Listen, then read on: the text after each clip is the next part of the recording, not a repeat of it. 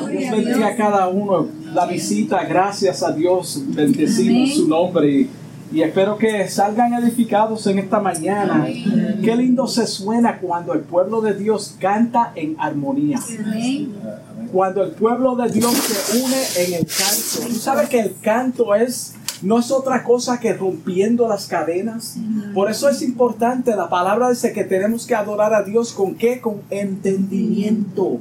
Que nuestras alabanzas sean bíblicas y que sean en armonía. Por eso es importante damos gracias a Dios. En esta hora vamos a entrar en el mensaje rápidamente. Se encuentra en Marcos 11, capítulo 11. Marcos capítulo 11, versículos 12, 13 y 14.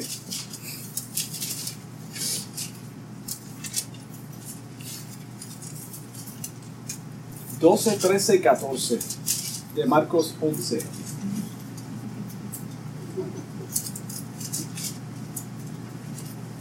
Amén. La palabra de Dios lee en el nombre del Padre, del Hijo y del Espíritu Santo.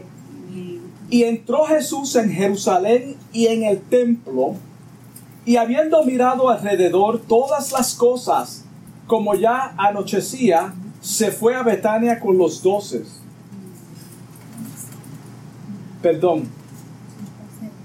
Es el, el 11, el 12, perdón, el 12. Al día siguiente, cuando salieron de Betania, tuvo hambre y viendo de lejos una higuera que tenía hojas, fue a ver si tal vez hallaba en ella algo, pero cuando llegó a ella nada halló, sino hojas, pues no era tiempo de higos. El 14. Entonces Jesús dijo a la higuera, nunca jamás coma nadie fruto de ti. Y lo oyeron sus discípulos. Wow, ¿qué es lo que está pasando aquí? El tema del mensaje en esta hora es pura hojas. Pura hojas.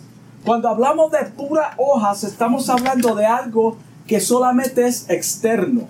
Externo. La primera vez que aparece la higuera en la historia de la humanidad es en el huerto de Edén. Ahí es donde aparece por primera vez la, la historia de la higuera Después que nuestros primeros padres pecaron, aquí es donde viene todo esto. En Génesis 3.7 relata que inmediatamente después de la caída, ellos se escondieron y cubrieron sus cuerpos con hojas de higuera y se hicieron delantales. Sabemos como esta mata, esta árbol, es introducido en la historia con un propósito que vamos a ver cuál, cómo lo vamos a desarrollar, de cómo hoy en día es una semejanza de lo que acontece dentro del pueblo de Dios. Los delantales que hicieron no podían cubrir sus cuerpos enteros, es decir, estaban parcialmente cubiertos ellos no estaban completamente cubiertos, solamente parcialmente. Cuando el creyente comete una falta ante Dios, lo primero que debemos hacer es confesar ese pecado y apartarnos de él y no tratar de cubrir, cubrirlo con esfuerzos humanos. Todos vamos a fallar, hermano. Todos. Mira cómo dice Primera de Juan 2.1. Primera de Juan 2, 1 dice, hijitos míos, se está hablando a cristianos, hijitos míos, estas cosas os he escrito para que no pequéis. Pero, para que no pequéis, y si alguno hubiese pecado, abogados tenemos para con el Padre, a Jesucristo el justo. Cuando nos confesamos, cuando no confesamos, nuestras faltas ante Dios y tratamos de escondernos detrás de una apariencia que y pretendemos que nada ha pasado como si estuviésemos, es como si estuviésemos escondiéndonos detrás de hojas. es lo mismo. La hoja de, higuera representa una falsa justificación que no cubre el pecado, no cubre el pecado que hemos cometido. Eso es lo que representa esta hoja de higuera. Desde la caída del ser humano, desde la caída, el ser humano ha tratado por todos los medios hasta el día de hoy, hermano, de esconder su vergüenza detrás de distintas maneras. De distintas maneras. Hacemos como los fariseos. Acudimos a la religiosidad y nos apoyamos detrás de obras buenas en vez de confesar nuestras faltas y apartarnos de ellas. So, esto es lo que está aconteciendo. Por eso es necesario que nosotros prediquemos la palabra de Dios tal y como está escrita, hermano. Que no podemos esconder nada delante de los ojos de Dios. Mira cómo dice Proverbios 28:13. Proverbios 28:13 lee, el que encubre sus pecados no prosperarás. Cuando está hablando de la prosperidad, no está hablando materialmente, hermano. No está hablando de lo material, está hablando de la vida espiritual. Acuérdate que cuando el hombre esconde su pecado, hermano, retrocede. La obra del Espíritu Santo no puede fluir libremente y transformar esa vida porque no estás prosperando. Por eso no podemos escondernos. Mas el que lo confiesa, mira la diferencia, mas el que lo confiesa y se aparta ¿Qué es la clave aquí? Alcanzará qué? Misericordia. alcanzará misericordia. Otros le, le echan la culpa al trabajo. Mucho. ¿Cuántas veces hemos escuchado esto? Trabajo tanto, yo no tengo tiempo para ir a la iglesia. Hermano, no es que estemos diciendo que la iglesia salva. Pero tenemos que poner nuestras prioridades en línea. Cristo debe de ser el centro de nuestra vida, de nuestro corazón, de todo lo que gira a nuestro alrededor. No es, no es lo contrario, hermano. La esposa, le echamos la culpa a la esposa o al esposo. Somos expertos en culpar a otros. Nadie quiere la culpa. Había un predicador que decía que la, la culpa es fea, es negra, bembona, nadie la quiere. Es como algo oscuro. Eso dijo un predicador. Porque él quería describir algo que nadie quiere aceptar. Así, así es la culpa. Todo el mundo la echa para un lado. Pero cuando es la gloria, échamela para acá que yo acepto la gloria. Queremos la gloria, queremos la honra. Porque somos egocéntricos, somos egoístas. Lo vemos en el mismo Edén cuando Adán le echó la culpa a la mujer. Y la mujer le echó la culpa a quién? A la serpiente. Aunque cubrieron sus cuerpos cuerpos parcialmente, con todo esto estaban desnudos delante de Dios. Estaban desnudos, se escondieron, había vergüenza. Mira cómo dice Hebreos 4:13. Hebreos 4:13 dice, no hay cosa que no sea manifiesta en su presencia. Antes bien, todas las cosas están desnudas y abiertas a los ojos de aquel a quien tenemos que dar cuenta. Las hojas de higuera no pudieron cubrir su vergüenza. El pecado que cometemos y no confesamos no cubre nuestra vergüenza por más que tratemos de disfrazarlo, por más que tratemos de justificarnos, no hay razón, hermano, válida para uno esconderse, porque Dios todo lo ve. En el Salmo 139, 7 al 11, no lo vamos a leer, pero allí vemos que nada se puede esconder de su presencia. ¿A dónde me esconderé? Si me meto en lo bajo, ahí estás tú los que quieran apuntar, los Salmo 139, 7 al 11.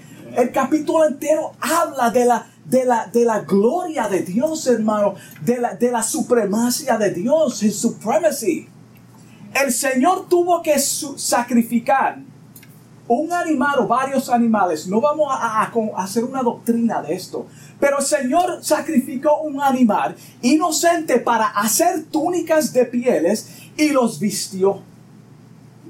Dios mismo tuvo que vestir al hombre de su vergüenza.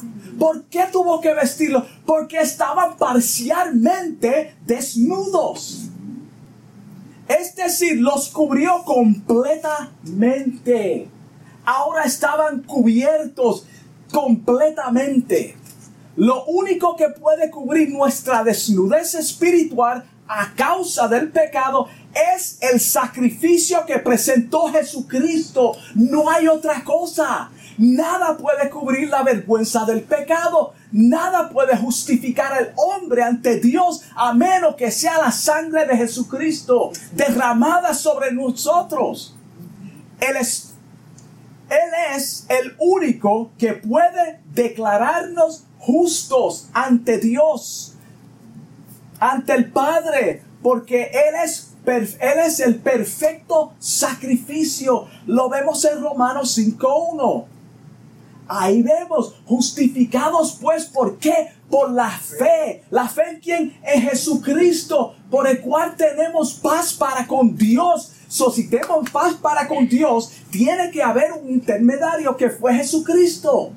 Paz para con Dios. Y esto vuelve al principio cuando Dios los cubrió.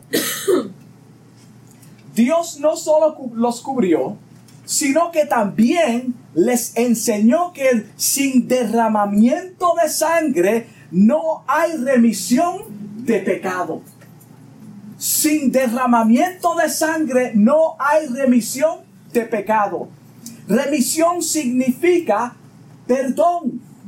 No hay perdón de pecado si no hay sangre derramada. Porque por nuestro pecado, Jesucristo en ese momento mató un animal, sangre fue derramada para que ellos fueran cubiertos. Entonces esto es tipo de Cristo en el Nuevo Testamento, lo cual hablamos la semana pasada.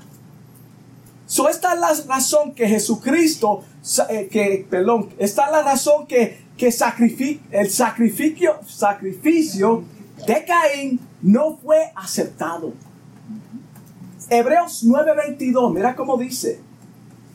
Hebreos 9:22 dice, y casi todo es purificado según la ley, con sangre.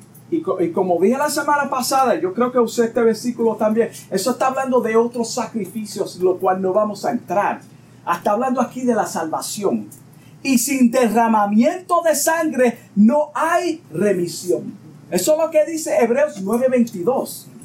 Es curioso ver que de todos los árboles frutales que creó Dios en Edén, el único que se menciona aparte del árbol de la vida y el árbol de la ciencia del bien y del mal es la higuera. Permiso. Es la higuera. No se menciona otro árbol. Es la higuera. La higuera era bien importante.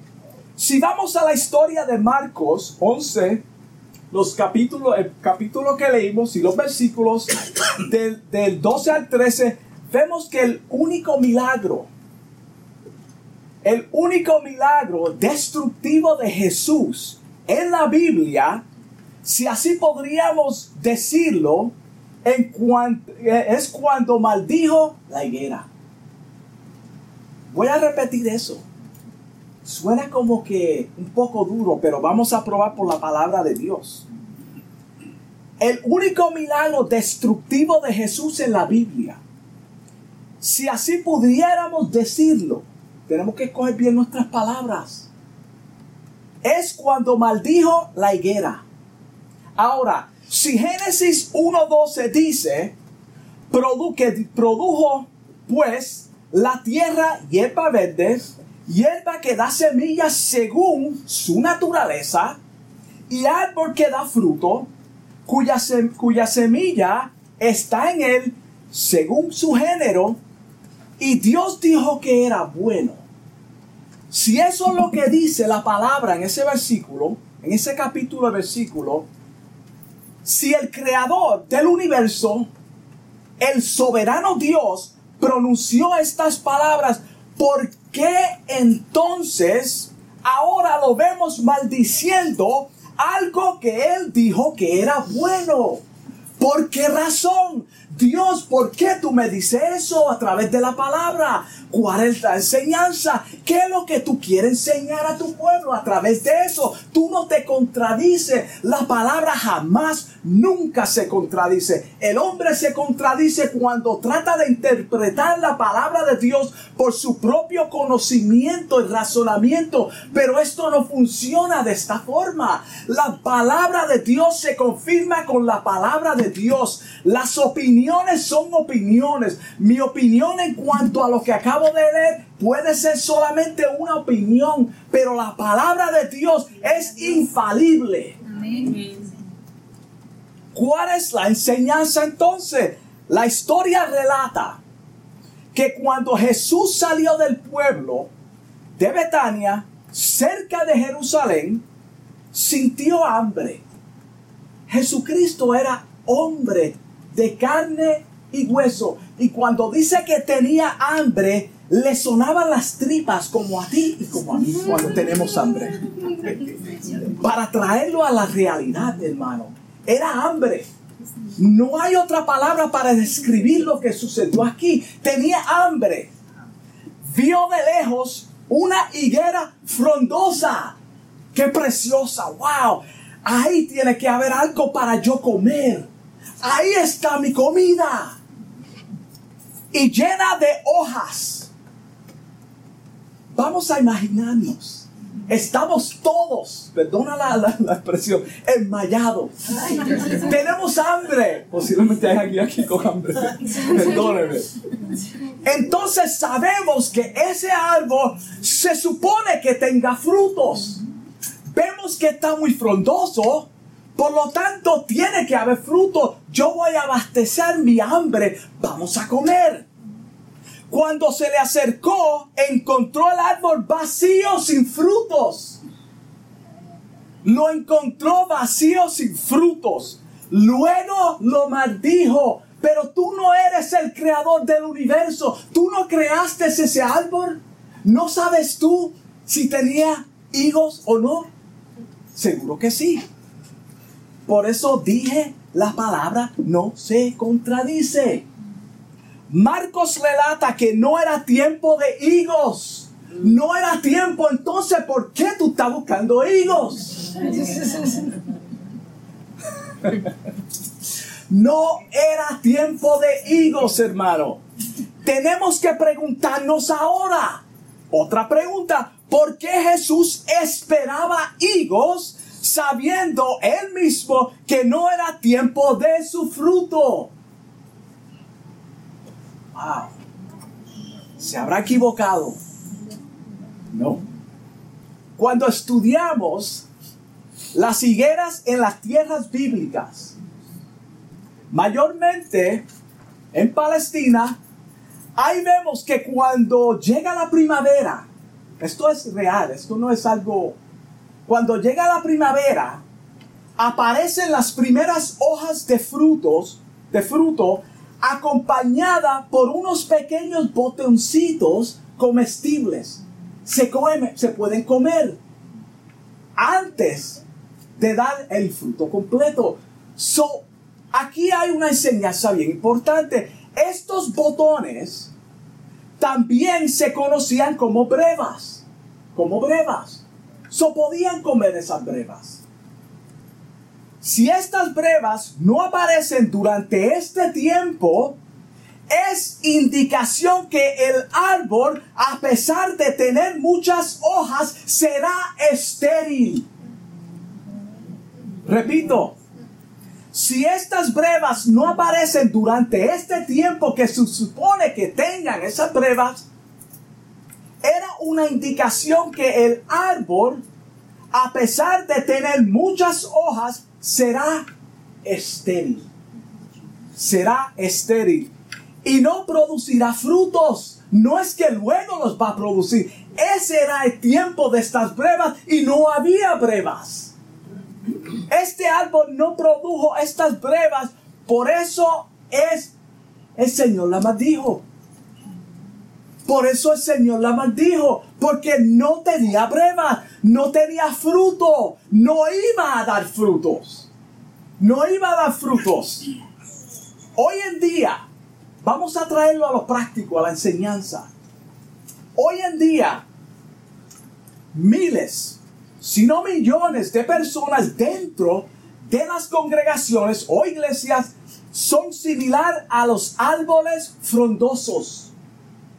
Son similar a los árboles frondosos. Por fuera están llenos de hojas. son agradables a la vista, pero no tienen frutos. No tienen frutos. Son puras hojas. Hablan lindo, imitan casi a perfección lo genuino, pero no son genuinos. No lo son. Este tipo de personas son los que Cristo describe en Mateo 7, 21 al 23. Mira, mira, Mira lo que está aconteciendo aquí.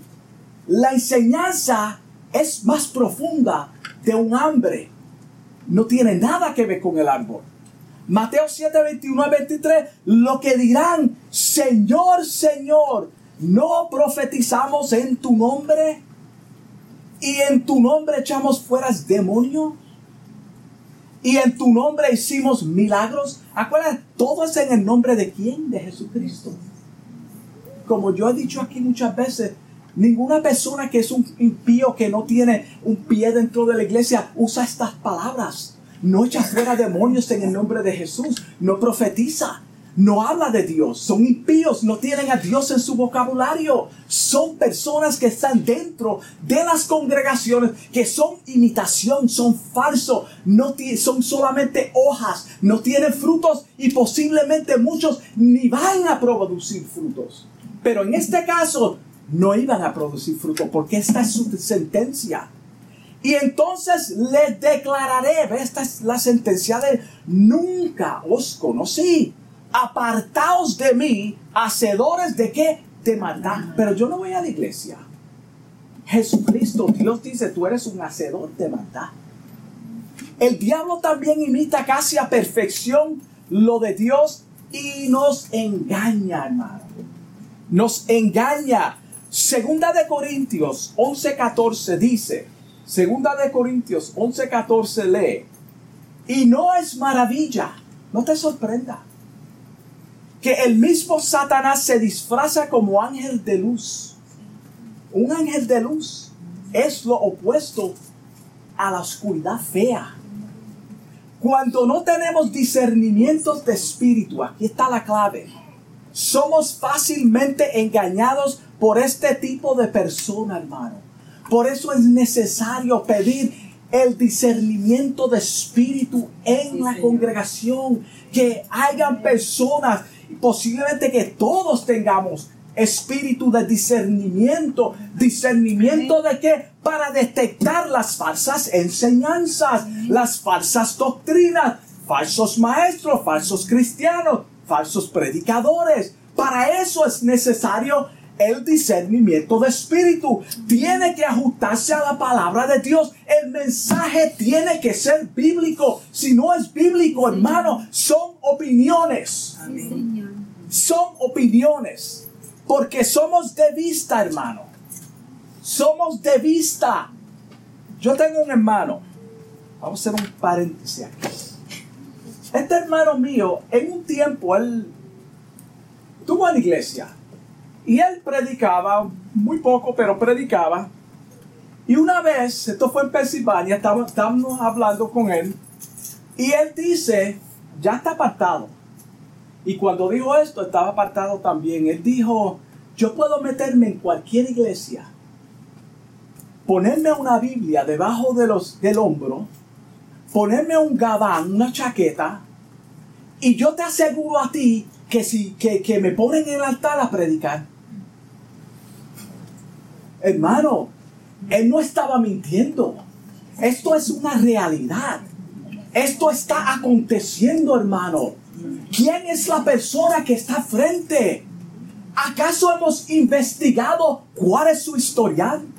¿De qué escuela teológica viene? ¿Cuál es su teología? ¿Cuál es su pensamiento en cuanto a la palabra de Dios? ¿Qué testimonio tiene, hermano? Jesucristo no estaba buscando hojas, sino frutos. El fruto es lo que Dios está buscando en nosotros, no la apariencia física, hermano. La apariencia física son puras hojas. Podemos adornarnos, hermano, y ser atractivo a la vista. Pero ¿qué es lo que hay en nuestro corazón? ¿Acaso hay frutos? Tú y yo podemos aparentar muchas cosas y engañar a los demás. Pero Cristo, cuando sacuda tu vida, es para ver si hay fruto en ti, hermano. Es para ver si hay fruto. Y esto es una, una, una, una forma que ellos tumbaban los frutos, hermano, les restrayaban. Le daban duro a ese árbol para que bajara los, los, frutos. Después que maldice la higuera, siguió de viaje hacia el templo de Jerusalén. Siguió de viaje hacia el templo de Jerusalén. Al día siguiente, cuando pasaron por el mismo camino, los discípulos quedaron asombrados de cómo la higuera se había secado de raíz, de raíz, en 24 horas. Cuando Dios maldijo esa higuera, se secó de raíz en 24 horas. Yo me imagino que era un esqueleto. No había ni siquiera una hoja. Acuérdate que Dios estaba en el principio cuando el Padre, el Espíritu Santo formaron, crearon al mundo. Cuando dice hagamos, Él estaba, Él creó ese árbol. ¿Por qué razón Jesús atacó a este pobre árbol? ¿Qué problema tenemos? Hermanos, perdón, pero esa es mi forma de, estudiar la palabra de Dios y porque yo le cuestiono a Dios, Señor, pero ¿por qué? Tiene que haber una razón por qué tú dices esto. Yo no me conformo con lo que yo piense. Yo quiero que tú me digas a través de la palabra, ¿por qué tú hiciste esto? ¿Cuál es la enseñanza? ¿Por qué Jesús maldijo a este pobre árbol? Sabiendo que no era tiempo de fruto. Él podía hacer un milagro, hermano. Él podía hacer un milagro más y ordenar que diera fruto. Sí, él lo podía hacer, hermano. Pero ¿por qué no lo hizo? ¿Cuál era el asunto? Ya le había convertido el agua en vino. Acuérdate, ya hay un trayectorial. Ellos saben que él puede producir un milagro. Había alimentado a los cinco mil, a, los cinco mil con cinco panes y dos peces. Ya lo había hecho. ¿Acaso no podía hacer otro milagro más con esta higuera? ¿Acaso no podía hacer otro milagro más con esta higuera? Oseas 9:10, el libro de Oseas 9:10, nos aclara algo de lo que queremos enseñar. La primera parte de ese versículo dice, verá cómo dice, y esto es bien importante, como uvas en el desierto hallé a Israel. Como uvas en el desierto hallé a Israel. Como la fruta temprana, que son los breves. Como fruta temprana de la higuera, en su principio vi a vuestros padres. ¿Qué significa esto? El profeta está diciendo que al principio cuando comenzaron, Israel había sido fruto muy prometedor como el fruto temprano de la higuera. Eso es lo que está diciendo. Lamentablemente nos encontramos nosotros en la misma condición. Nos encontramos en la misma condición. Al principio cuando estábamos en el primer amor, vamos a retroceder ahora. ¿Te acuerdas esos momentos? Cuando estábamos en el primer amor, comenzamos bien. Deseábamos estar en la casa del Señor. Estábamos, dábamos fruto, hermano. ¿Qué pasó? ¿Qué ha pasado? Ya no, ya no producimos ni tan siquiera breves en nuestras vidas. Ni tan siquiera eso podemos producir. Cuando leemos esta historia, nos hacemos un cuadro visual de lo que conocemos como higos. So, nuestra mente solamente ve lo que conocemos que son higos, un árbol y higos. Pero Cristo estaba buscando frutos de arrepentimiento en el pueblo judío. Eso es lo que estaba buscando Jesucristo. La enseñanza es, Él estaba buscando arrepentimiento y no lo había. Por eso ellos fueron desplazados durante el en el desierto. También lo busca en cada uno de nosotros. Por eso vienen pruebas.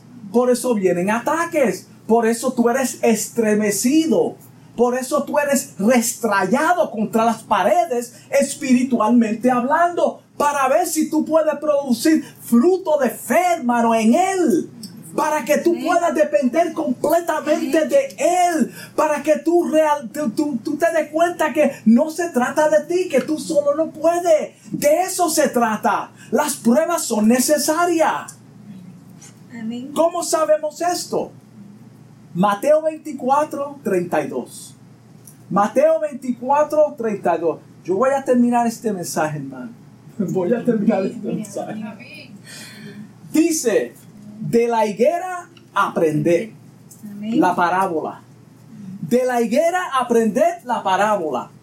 Cuando ya su rama está tierna y brotan las hojas, sabéis que el verano está cerca. El 33. Así también vosotros, cuando veáis todas estas cosas, conocer que está cerca a las puertas. El pueblo judío es comparado con esta higuera. Y está hablando de la iglesia, hermano. La higuera es tipo de Israel. Después que Jesús se había dado a conocer como Mesías, con todo y esto no creyeron. No creyeron. Se quedaron estériles, hermano, hasta el día de hoy. Ellos están estériles. Así hay muchos que se conforman con tan solo ser hojas, hermanos. Con tan solo ser apariencia. Ni tan siquiera tienen frutos en sus vidas. No permiten al Espíritu Santo transformar sus vidas, hermanos. Si no le permitimos al Espíritu Santo, acuérdate que podemos, Efesios 4:30 dice, no contristéis al Espíritu Santo, so podemos contristarlos, hermano. En nuestras vidas. Por lo tanto, son creyentes estériles, hermano. Son salvos. No estamos diciendo que no son salvos, hermano. Pero son estériles. Las apariencias no es lo que exalta la grandeza de Dios en nuestras vidas no es la apariencia, no son las hojas, es la transformación interna, la cual dará evidencia a través de qué? De los frutos. Gloria a Dios. So, cuando la transformación es interna, esas hojas lindas van a producir frutos agradables, hermanos. La higuera en Galilea era el árbol más fecundo. Producía mucho fruto durante 10 meses del año. Durante 10 meses del año producía fruto. Tú y yo debemos producir fruto 12 meses del año. 7 días de la semana, hermano. 7 días de la semana, 12 meses del año. ¿Cuál es la semejanza entre esta higuera, la higuera del Edén y esta enseñanza que aunque tú y yo tengamos muchas hojas, hermano, no podemos esconder el pecado ante los ojos de Dios. No podemos esconderlo, hermano. Estamos faltos de la cobertura de Dios hasta que Él imparta en nosotros vida eterna. Solamente la sangre de Cristo nos cubre completamente de la inmundicia. El pueblo de Israel también se encontraba, se consideraba, perdón, un pueblo fecundo en buenas obras. Ellos se daban mucha pompa de que eran el pueblo escogido de Dios. Los rituales, lavamiento, toda la ley. Eran buenas obras. Es por eso que son comparados con el árbol. Por eso ellos son comparados con este árbol. La enseñanza de esta historia, hermano, es que la maldición del árbol en realidad era una condena contra el pueblo de Israel por su incredulidad. No tenía nada que ver con el árbol. Acuérdate que Jesucristo usa lo que nosotros conocemos, lo que vemos, lo que palpamos. ¿Cómo sabemos esto? Mateo 21, 20 al 23, relata que después del, después del asombro de los discípulos, Jesús los instruye Mira, mira cómo ellos hicieron la conexión. Después que esto aconteció, Él los instruye, le dice, si tuvieras fe, ¿fe en qué? En Él. Si tuvieras fe y no dudaras, dudaras de qué? De que yo soy el Mesías, el Hijo de Dios. No solo harás esto de la higuera, Él no está hablando físicamente que ellos la iban a secar sino que si a este monte dijera los obstáculos en tu vida, las pruebas, quítate y échate al mar, será hecho. Mira la conexión. Y todo lo que pidieras en oración creyendo, lo recibirás, hermano. Lo recibirás. Jesús estaba atacando su religiosidad, la hipocresía, vivían de apariencia, tenían muchas hojas, pero carecían de frutos. ¿Cuántos cristianos habrá como ellos, hermanos? ¿Cuántos, cuántos, cuántos cristianos? Si queremos conocer los falsos creyentes, hermanos, mira su diario caminar. Mira su diario caminar. ¿Cómo se conducen diariamente? Tú puedes tener un momento de, flaqueza eh, eh, un en un momento dado, pero todos los días de tu vida, si tú no das fruto, hermano, tú no eres. Pregunta a su esposa, hijos. Cuando tú ves a esas personas, vamos a investigar. Vamos a, hablar con la esposa. ¿Cómo es tu esposo? En su casa. ¿Verdaderamente es un hombre de Dios? ¿Tu esposa verdaderamente es una mujer de Dios?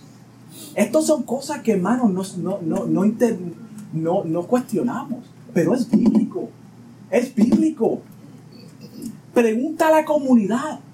¿Cómo es fulano fulana de estar antes de treparlo al altar? ¿Cómo es esa persona? ¿Qué tienen ellos que decir de ti como cristiano? ¿Cuál es su historia como creyente, hermano? ¿Qué dice tu reporte de crédito? ¿Qué dice el gobierno de ti, hermano? Cuando la Biblia dice que tenemos que sujetarnos a los gobiernos, hermano. ¿Qué dice el gobierno de mí cuando yo doy mi nombre? Muchacho, escóndele el bolígrafo, guarda esa pluma que se la lleva. No paga. Mateo 7:16 dice, por sus frutos lo conoceréis.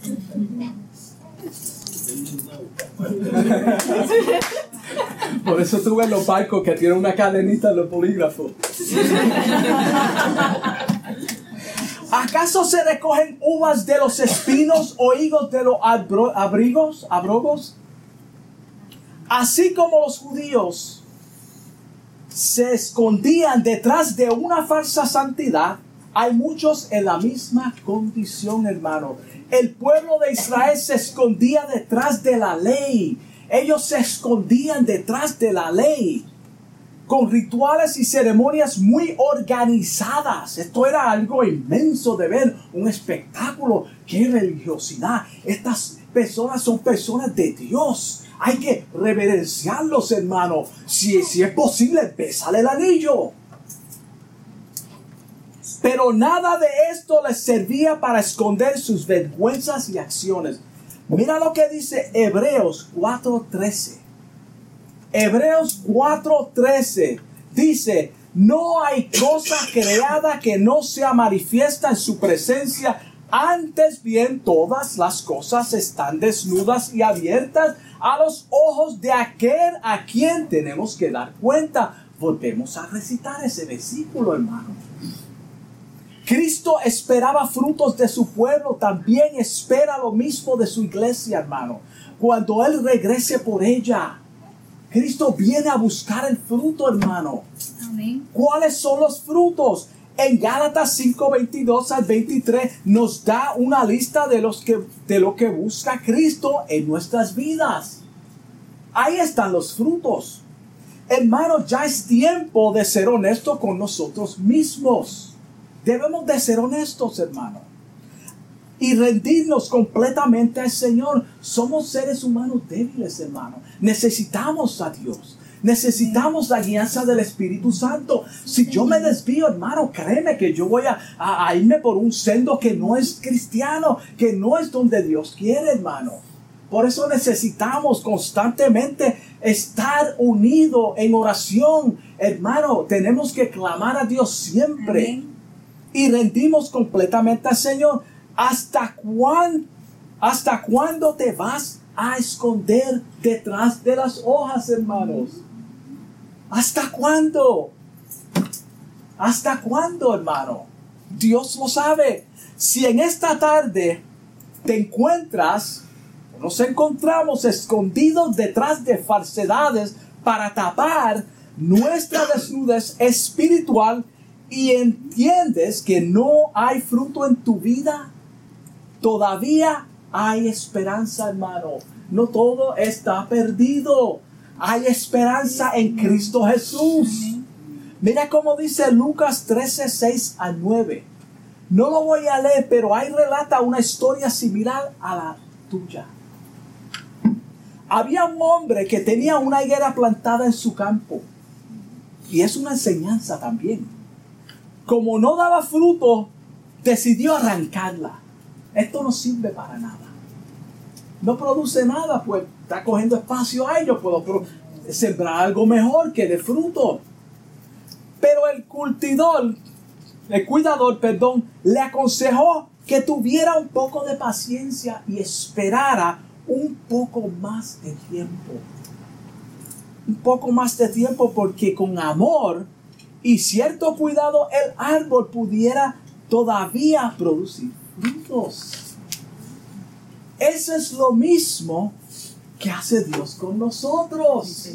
Amén. Dale un poco más de tiempo. Gloria a Dios. Dale palabra dura para que se enderece.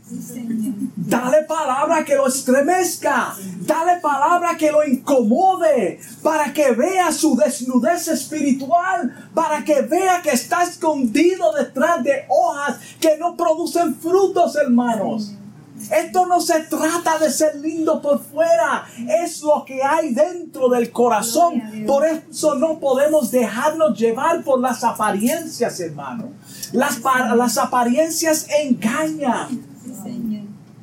Esa es la misericordia de Dios que se extiende, hermano, a tu vida. No la despreciemos, hermano. No sigamos siendo solamente cristianos de pura hojas. No, hermano vemos a través de la palabra que no, no, no podemos engañar a Dios. No podemos escondernos del ojo de Dios, hermano. Cada uno de nosotros tenemos fallas, como dije, todo el mundo, hermano. Por eso la, la palabra dice confesaos, hermano, unos a otros. Y no es que vamos a entrar en, cosas personales, detalles, pero hermano, cuando hay una flaqueza, una debilidad, hermano, busque apoyo en los hermanos. Hermano, ayúdame a orar por esto. La esposa mía lo hizo en una ocasión, en una iglesia. Se paró a frente, frente a la congregación y dijo, hermanos, oren por mi matrimonio porque está en quiebra. Así mismo. Sí. Yo no soy mejor que usted. No se sorprenda. No se maraville. No se maraville. Así mismo dijo. Y tú sabes que la congregación oró y el Señor me afirmó, hermano, porque tenemos que sacar, hermano, lo que hay en nuestro corazón, no esconderlo, hermano. Somos todos humanos. Ninguno somos mejor que nadie.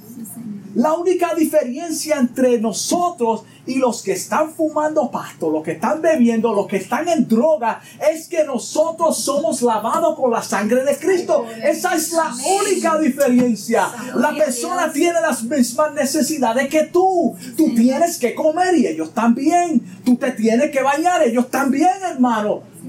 No hay diferencia excepto que la sangre de Cristo nos limpia, nos limpió, nos cubre, nos justifica, nos redime, hermano, nos santifica diariamente, diariamente y somos sellados con el sello del Espíritu Santo, que es las aras, la garantía, el pago por adelantado de nuestra salvación. Esa es la diferencia, hermano. Todos necesitamos ser cubiertos con la sangre de Cristo que fue derramada para cubrir nuestros pecados. Mira qué lindo hermano. Si no fuera por la misericordia de Dios Padre, que envió a su Hijo Jesucristo a morir por mí, para que cuando yo falle, el Padre vea la sangre de Cristo y Cristo diga, yo morí, yo di mi vida por Él. Él es justificado. él es santificado, hermano. No hay ninguna condenación para Él porque yo tomé su condena en la cruz del Calvario. Está hecho, consumado es, sellado. No hay nada más que hacer, hermano. Gloria a Dios. Las obras, hermano, no pueden cubrir nuestras faltas. No sigas, no sigamos siendo creyentes de pura hojas. Dios me lo bendiga. Vamos a orar. Amantísimo Dios, Padre Celestial, Dios eterno, Dios bueno, Dios que todo lo escudriña, todo lo sabe. Gracias, Señor. Padre, venimos ante tu presencia una vez más, en esta ocasión para darte gracias por este mensaje que ha sido expuesto tal y como tú me lo has dado, Dios mío. Amén. Te doy gracias, Señor, porque sabemos que tu palabra ha tocado los corazones. Tu palabra dice que es viva y eficaz.